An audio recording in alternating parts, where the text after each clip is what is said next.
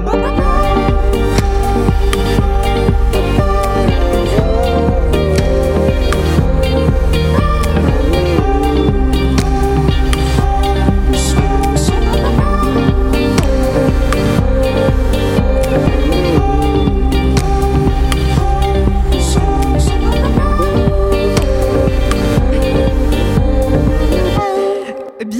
Radio Phoenix. Si vous nous rejoignez, vous êtes dans la Méridienne. Merci beaucoup d'être avec nous.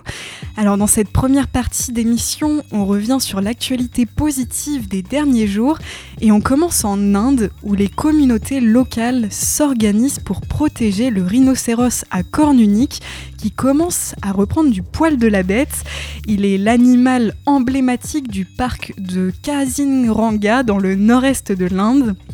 Ici, le rhinocéros unicorne se porte plutôt bien, alors qu'il est une espèce en voie d'extinction ailleurs dans le monde. Il a fallu organiser sa protection en lien avec les communautés locales. Aujourd'hui, plus de 2500 rhinocéros à corne unique vivent dans le parc national, inscrit sur la liste du patrimoine mondial de l'UNESCO depuis 1985, alors que l'espèce était quasiment en voie de disparition il y a 100 ans. En plus de la disparition de son habitat naturel aggravé par le changement climatique, la chasse et le braconnage restent une grande menace pour les rhinocéros indiens malgré l'occupation du terrain par les autorités. Le danger demeure, une corne de rhinocéros se vend 50 000 euros le kilo en Chine pour ses soi-disant vertus curatives et aphrodisiaques. Les communautés et le département des forêts travaillent aussi en collaboration pour mieux gérer la forêt. Surexploitée par endroits, il faut replanter des centaines d'hectares. Des gardes forestiers se relaient pour protéger les arbres et les rhinocéros indiens. Et officiellement, un seul rhinocéros à corne unique a été braconné en 2022 dans le parc de Kaziranga contre une quarantaine en 2014. Partons maintenant au Mexique où une femme a pris la tête de la Cour suprême. Norma Lucia Piña Hernandez, 63 ans, est devenue lundi dernier présidente de la plus haute juridiction du pays. Elle a reçu le vote de 6 des 11 juges de la Cour, dans laquelle elle siégeait depuis 2015. Norma Lucia Pigna a déclaré qu'elle représenterait toutes les femmes. C'est même, selon elle, ce qui lui donnera la force de faire son travail. Nommée à la Cour suprême en 2015, elle s'est engagée en faveur des droits des femmes, des droits LGBT et a notamment défendu aussi le droit à l'avortement. Dans son discours, elle a également rendu hommage à celles qui ne sont plus là, en référence aux victimes de féminicide, un fléau au Mexique contre lequel elle a promis de lutter. 97% des crimes ne sont jamais éclaircis selon Amnesty International. Et on reste en Amérique latine, plus précisément au Chili, où la commune la plus pauvre de la périphérie de Santiago, la Pintana, est un exemple en matière de recyclage dans le pays qui produit la plus grande quantité de déchets de la région, mais n'en recycle qu'une infime partie. Des camions collectent depuis de nombreuses années déjà les déchets organiques de la population. Ils sont jetés dans les bacs, des cartons ou même des sacs en plastique et ensuite accrochés aux portes et aux arbres. Les pelures de fruits ou légumes sont collectées quotidiennement depuis 17 ans. Les déchets organiques représentent la moitié du total des déchets produits par chaque famille de cette ville, de près de 190 000 habitants, dont un peu plus de 15% vivent dans la pauvreté, soit le taux le plus élevé de la capitale chilienne et de sa banlieue. La Pintana, parmi les premières communes de Santiago à avoir organisé une telle collecte, dispose également d'une pépinière municipale construite sur une ancienne décharge. Elle fournit chaque année 100 000 plantes de 400 espèces différentes qui sont ensuite utilisées pour verdir la ville. Le programme municipal a ainsi réussi à créer une culture du recyclage dans un pays qui produit en moyenne 1,13 de déchets par personne par jour et qui n'en recycle que 0,8% selon le ministère de l'Environnement. Grâce à ce projet, la municipalité de la Pintana recycle environ 20 tonnes de déchets organiques par jour et économise environ 100 000 dollars par an qu'elle réinvestit ensuite dans la communauté. Les déchets organiques ne sont cependant pas les seuls à bénéficier d'une seconde chance à la Pintana. Plus de la moitié des employés de la pépinière municipale sont des détenus qui ont troqué la prison pour un travail communautaire. La ministre chilienne de l'Environnement, Maïsa Roras, a récemment annoncé un projet de loi visant à reproduire l'exemple de la Pintana dans le reste du pays. Et retour en Europe maintenant, pour relier en train Bruxelles et Berlin de nuit, sans changement, ça sera possible dès le printemps 2023. La start-up belgo-néerlandaise European Sleeper a en effet annoncé fin décembre la mise en circulation en mai prochain de ce nouveau train de nuit, passant également par Amsterdam. Les allers-retours entre ces capitales européennes auront lieu trois fois par semaine. Le premier train partira le 25 mai au départ de Berlin, peu avant 23h. Il arrivera à 9h30 le lendemain à la gare de Bruxelles midi. Ce trajet de train aura lieu tous les dimanches, mardis et jeudis au départ de Berlin. Et en toute logique, ce sont donc les lundis, mercredis et vendredis que les trains de nuit partiront de Bruxelles midi. Le premier voyage aura lieu le 26 mai prochain. Comme pour d'autres trains de nuit européens, différentes formules seront proposées aux voyageurs. Les places assises seront disponibles à partir de 49 euros, tandis que les couchettes le seront dès 79 euros. Euh, la mise en vente des billets, ça sera dès le 20 février. Vous écoutez La Méridienne sur Radio Phoenix. Je vous propose de faire une pause en musique avant de nous retrouver dans la deuxième partie de la Méridienne. On continue le tour d'horizon des actualités positives des derniers jours, mais avant cela, on écoute Lucas Santana et son titre Muita Posé Puka Yoga. À tout de suite.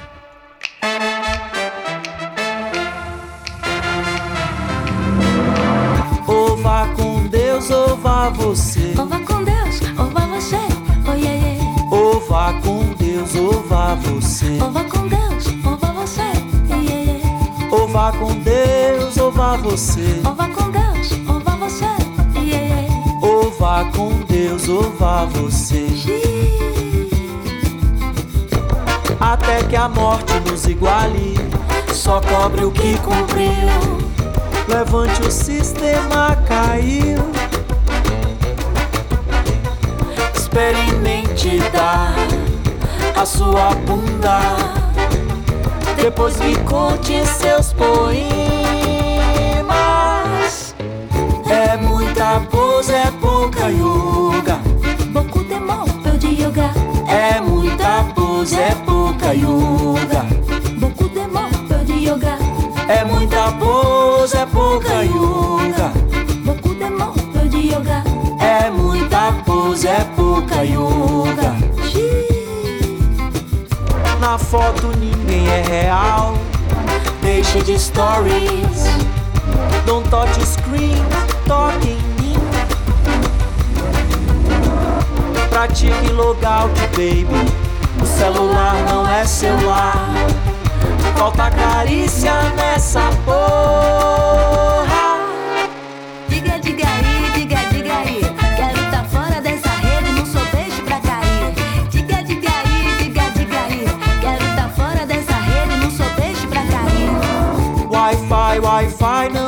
Satisfaz. Wifi, wifi ne suffit plus. Wi-Fi, Wi-Fi não satisfaz. Wifi, wifi ne suffit plus. Wi-Fi, Wi-Fi não satisfaz. Wifi, wifi ne suffit plus. Wi-Fi, Wi-Fi não satisfaz.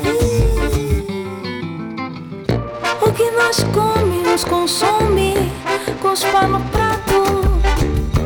Pise depois deite na grama.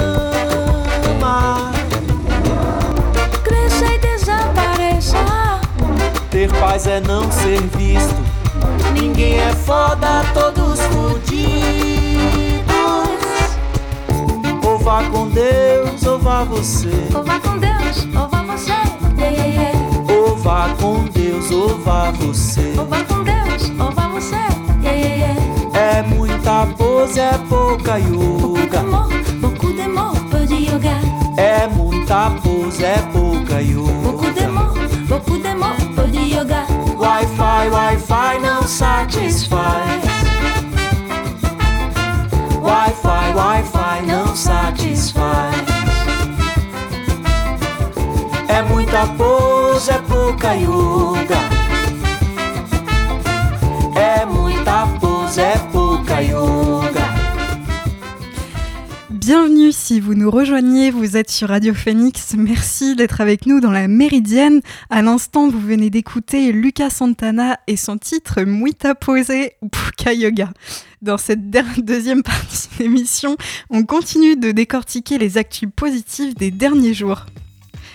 À Nantes, depuis un appel à la solidarité lancé sur les réseaux sociaux mi-décembre, des résidents de l'EHPAD de l'Enchanterie ont reçu des dizaines de milliers de courriers, de quoi mettre du baume dans le cœur de ces personnes âgées qui s'excusent de ne pas pouvoir répondre à tout le monde. Il paraît que l'on a jusqu'à la fin du mois de janvier pour présenter ses vœux, mais à la maison de, retraite de l'Enchanterie, les bonnes années, bonne santé et les boîtes de chocolat s'échangeront au moins jusqu'à Pâques. Il faut dire que des milliers de lettres manuscrites et colis en tout genre s'accumulent dans le bureau de la directrice de cette structure qui abrite 82 résidents.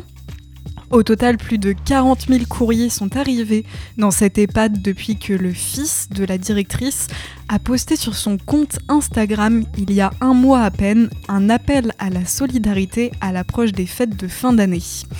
Quatre résidents parmi les plus isolés avaient accepté de prendre la pause afin d'avoir la chance de recevoir peut-être une ou deux marques d'attention. C'était sans compter sur la magie de Noël et le tourbillon des réseaux sociaux. Santé maintenant, réparer ou remplacer n'importe quel organe ou tissu du corps humain pour pallier à une déficience, tel est l'enjeu de la médecine régénérative.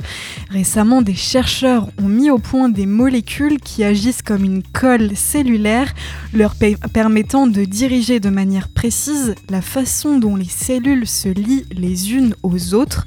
Cette avancée constitue une étape majeure dans l'atteinte d'un objectif longtemps convoité, la, génération ou régénération de tissus et d'organes. Notre corps est constitué de milliers de milliards de cellules organisant un schéma complexe permettant d'assurer toutes ces fonctions. Les molécules d'adhésion cellulaire sont donc essentielles et omniprésentes dans les organismes multicellulaires pour maintenir tous ces assemblages de manière stable et solide. L'enjeu actuel de la médecine régénérative est de générer de nouveaux organes lorsqu'ils sont trop vieux ou déficients en reprogrammant des cellules adultes différenciées pour les rendre pluripotentes. Dans ce contexte, des chercheurs de l'UC San Francisco ont conçu des molécules d'adhésion personnalisées qui agissent comme une colle cellulaire leur permettant de former des ensembles multicellulaires complexes tels que les tissus du corps humain ou les organes. Si ça vous intéresse d'en apprendre encore plus sur ce sujet, je vous invite à aller lire l'article publié par les chercheurs dans la revue Nature. Et santé toujours, une bonne nouvelle pour des millions de malades. Les autorités sanitaires américaines ont autorisé vendredi dernier un nouveau médicament contre Alzheimer visant à réduire le déclin cognitif des patients souffrant de cette maladie neurodégénérative. Un traitement très attendu après le lancement raté d'un précédent médicament au mécanisme similaire. C'était il y a un an et demi.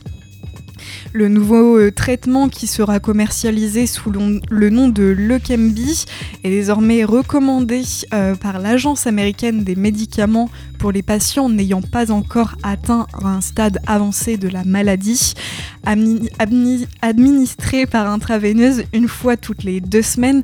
Il est développé par l'entreprise pharmaceutique japonaise Eisai en partenariat avec l'américaine Biogen. Le Leqembi euh, cible les dépôts d'une protéine appelée bêta-amyloïde.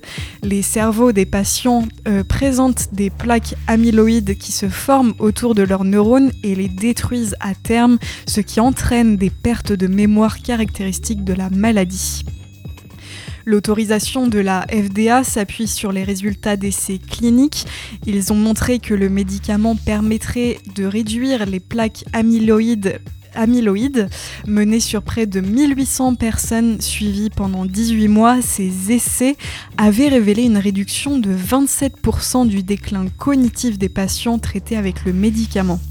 Une première pour un médicament de ce type, selon un communiqué d'essai, environ 100 000 personnes pourraient recevoir ce traitement aux États-Unis d'ici 3 ans, compte tenu des critères d'éligibilité. Cependant, plusieurs experts de la maladie émettent quelques réserves, estimant que le ralentissement du déclin cognitif promis par le médicament ne sera peut-être pas suffisant pour que les patients notent une amélioration de leur état. Vous écoutez La Méridienne sur Radio Phoenix. Voilà pour cette sélection de bonnes nouvelles des derniers jours. Je vous propose de faire une nouvelle pause en musique avant de nous retrouver dans la dernière partie de la Méridienne. On fait le récap de l'actualité science et tech des derniers jours. Mais avant cela, on écoute Matt Maltese et son titre Mother. A tout de suite.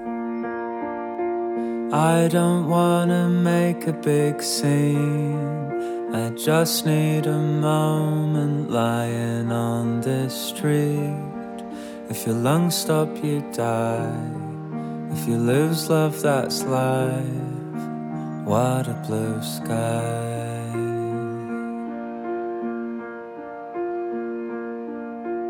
All my friends, they miss you a lot. I know your father probably hates my guts when a lover cuts ties. Other people get caught in the crossfire. And yesterday I told my mother, You'll learn to love again. I know she was the daughter you never had, and I know sometimes you might miss her.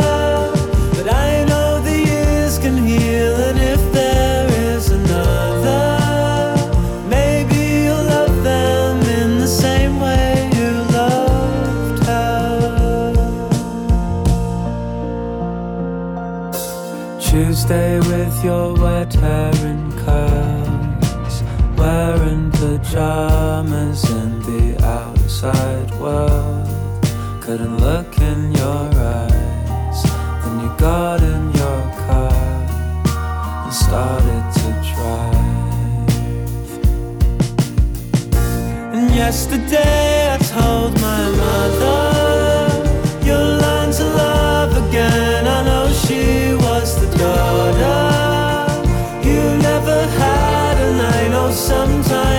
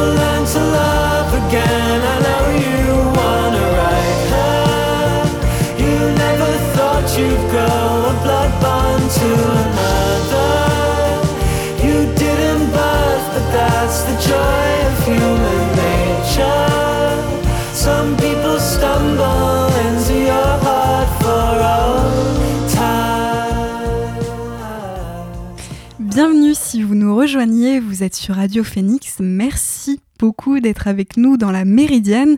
À l'instant, vous venez d'écouter Matt Maltese et son titre Mother. Dans cette dernière partie d'émission, on revient sur l'actu science et tech des derniers jours.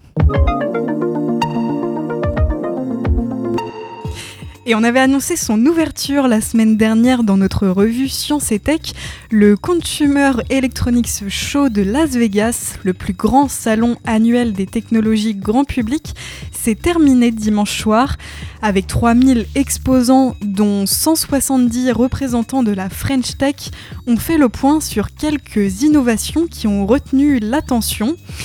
Alors après le téléviseur qui s'accroche au mur comme un tableau, place au climatiseur qui fait déco. Son nom Arcool, euh, réversible, il peut refroidir et chauffer l'air selon la saison. Ce produit signé LG s'efface dans une pièce. Fini donc les gros blocs de plastique blanc disgracieux accrochés au mur, place un appareil dissimulé derrière un écran de 27 pouces qui peut afficher des photos à sélectionner dans une application depuis une galerie d'œuvres, mais aussi vos propres images. Et selon son constructeur, le climatiseur Arcool consommerait jusqu'à 70% d'électricité en moins qu'un climatiseur, euh, classique et n'émettrait que 20 décibels. Sa disponibilité et son prix n'ont pas encore été communiqués. Euh, Acer nous propose de pédaler en travaillant avec son Ekinect BD3. Ce bureau vélo en plastique recyclé permet d'éviter de rester trop longtemps inactif devant son écran d'ordinateur et de travailler tout en faisant de l'exercice. Encore mieux, l'énergie générée par vos efforts permettra de recharger les batteries de vos appareils électroniques qui pourront être branchés sur l'une des trois prises USB de la machine.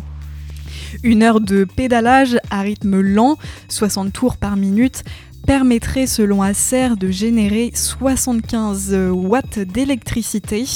Le bureau pourrait être commercialisé en juin 2023. Comptez tout de même 1000 euros pour l'acquérir. Le four connecté n'est pas nouveau, celui doté d'une caméra pour surveiller paresseusement et à distance la cuisson de sa galette des rois non plus, mais avec son bespoke à Samsung va plus loin grâce à l'intelligence artificielle, capable d'identifier jusqu'à 80 plats. Ce nouveau four qui sera lancé au troisième trimestre 2023 pourra instantanément vous indiquer la température idéale, le temps de cuisson nécessaire et vous alerter si votre plat venait à brûler. Et comble de la connectivité, le Bespoke à l'oven pourra même partager en direct et en streaming sur les réseaux sociaux la cuisson de vos plats. Place maintenant à l'entreprise française Barracoda qui transforme depuis des années la salle de bain avec des outils de santé discrets intégrés aux objets de tous les jours. B-Mirror, son nouveau prototype de miroir connecté, peut récolter des informations et échanger avec la balance, les toilettes ou la brosse à dents pour faire des recommandations aux membres du foyer, comme par exemple boire plus d'eau ou consulter un dermatologue parce qu'un grain de beauté a changé de couleur. Et pour terminer cette revue Science et Tech, alors que l'année 2023 vient à peine de commencer, les scientifiques ont annoncé le passage imminent d'une comète dont la dernière apparition remonte à 50 000 ans. Elle passera près de la Terre à une distance évaluée à 42 millions de kilomètres. Cette comète aux couleurs vertes répond à un diamètre d'environ 1 km. Les astronomes ont estimé qu'elle s'approcherait au plus près du Soleil le 12 janvier prochain. Elle sera visible depuis la Terre sous la forme d'un petit point vert.